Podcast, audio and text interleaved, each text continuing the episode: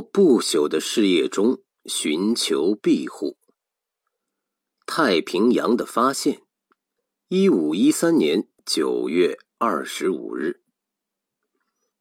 太平洋是谁发现的？毫无疑问，最初认识到这一浩瀚大洋的，首先是太平洋沿岸的劳动人民。据历史地理学家们考证，早在公元前若干世纪，古代中国人远航日本时就已经认识到太平洋的辽阔水域。公元四五世纪，从印度半岛移民来的波利尼西亚人就在太平洋中部的许多岛屿间航行。同样，栖息在美洲西部太平洋沿岸的印第安人。也早已认识到这一大洋，只不过他们既没有文字记载，也缺乏科学认识。随着资本主义的兴起，十六世纪是大探险时代。自此以后，人类对于自己生存的世界逐渐有一个完整的地理图像。一五一九至一五二二年，葡萄牙航海家。麦哲伦的船队做环绕地球的航行。一五二零年十月二十一日，麦哲伦船队驶进今天称为麦哲伦海峡的水路。到十一月二十八日，他们绕过峡角，看到一片静悄悄的、水天一色的大洋，于是将它命名为太平洋。但是。麦哲伦还不算是发现太平洋的第一人，在欧洲人的探险史上，认为首先发现太平洋的是西班牙探险家巴尔沃亚。一五一三年九月二十五日，巴尔沃亚在巴拿马地峡的高山之巅望见太平洋南部的水域，不过他当时把它称为南海。并认为渡过这大海便是印度本土，而全然不知它是我们这个世界的第一大洋。这种错误的地理观念，一直到麦哲伦船队周航世界以后才得到纠正。译者注：装备好一艘船。当哥伦布从被发现的美洲第一次归来。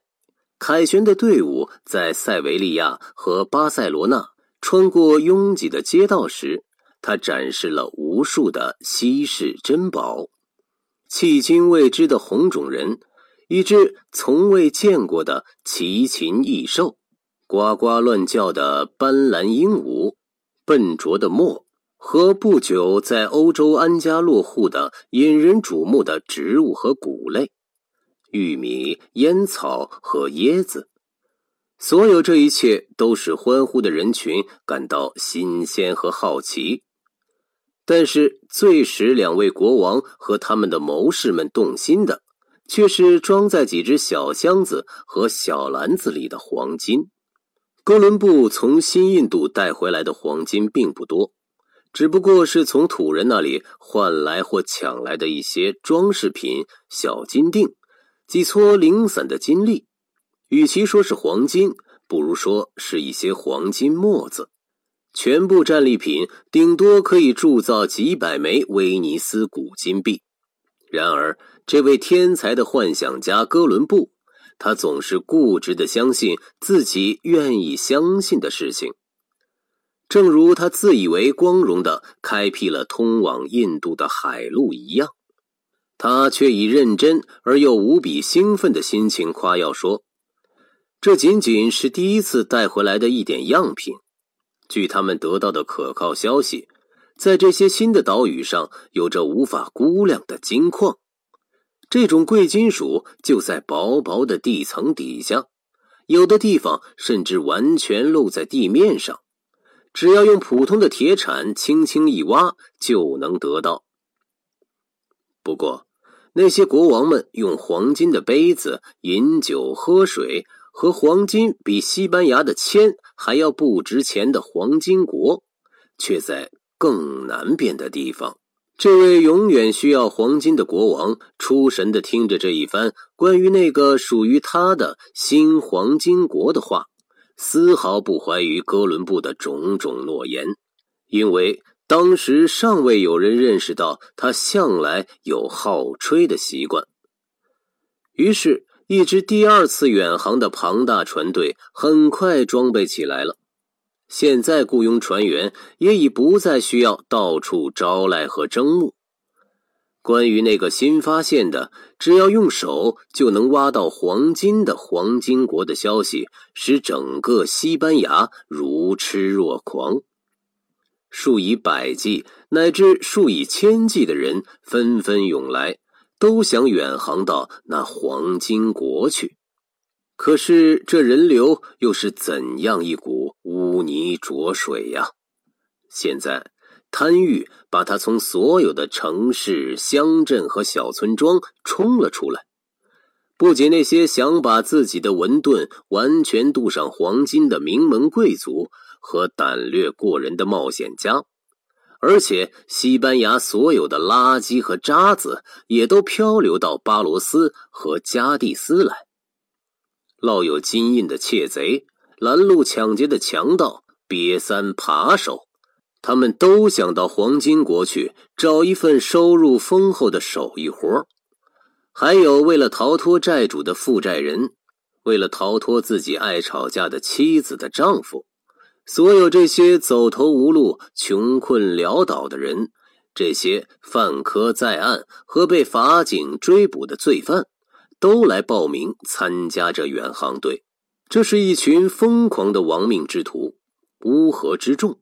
他们决心到那里去大显身手，猛一下变成暴发户。为此，他们敢去干任何的暴力行为和犯罪的事儿。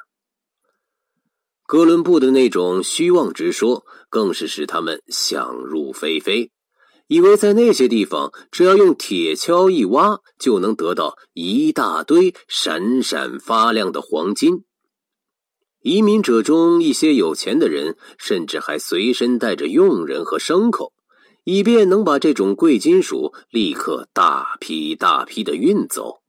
一些没有被远航队接纳的人，不得不另想办法。那些自私的冒险家自己动手装备船只。而不去多问朝廷允许不允许，他们只盼望赶紧到那里去连取黄金、黄金、黄金。西班牙的不安分子和最危险的歹徒就这样一下子都得到了解放。伊斯帕尼奥拉岛的总督惊恐的看着这些不速之客蜂拥而至，来到这个托他管辖的岛屿。海船年年运来新的货物，同时也带来了愈来愈难以管束的人。不过，新来的人也同样痛苦的感到失望，因为这里的街上根本没有随处可见的黄金。当地不幸的土人已被这些金发野兽掠夺一空，从他们身上再也压榨不出一丁点黄金了。于是。这些乌合之众就游手好闲，四处逛荡、寻衅抢劫，使苦命的印第安人整天提心吊胆，也使总督惴惴不安。为了把这帮家伙打发去开垦新地，总督想尽了各种办法，派给他们土地，分给他们牲畜，甚至还慷慨的给他们会说话的牲口。即给他们每人六十到七十名印第安人当奴隶，但都无济于事。无论是出身名门的贵族骑士，还是昔日的拦路强盗，都对经营农庄缺乏兴趣。他们漂洋过海到这里，不是为了来种植小麦和饲养家畜，因此他们从不把下种和收获放在心上。而只顾去欺凌苦命的印第安人，在短短的几年之内，他们把当地的居民全部灭绝，或者在赌窟里消磨时日。没有多久，这号人的绝大多数都背上了债，以致不得不变卖自己的财物，一直到卖掉大衣、帽子和最后一件衬衫，最后被商人和高利贷者掐住脖子。所以，这个岛上受人尊敬的法学家马丁·费尔南德斯·德恩西索学士，于一五一零年装备好一艘船。准备带着新的人马去援助在大陆上的自己那块殖民地，这对所有那些在伊斯帕尼奥拉岛上落魄的人来说，无疑是一个好消息。一五零九年，两位著名冒险家阿隆索·德奥赫达和迭戈·德尼古萨。从斐迪南国王那里获得了在巴拿马海峡附近和委内瑞拉沿海建立殖民地的特权，他们匆忙地把这块地方命名为“黄金的卡斯蒂利亚”。这位懂得法学而不了解世界的恩西索被这样一个响亮的名字迷住了，被那些狂人的大话哄得晕晕乎乎。于是，把自己的全部财产投资到这块殖民地上去。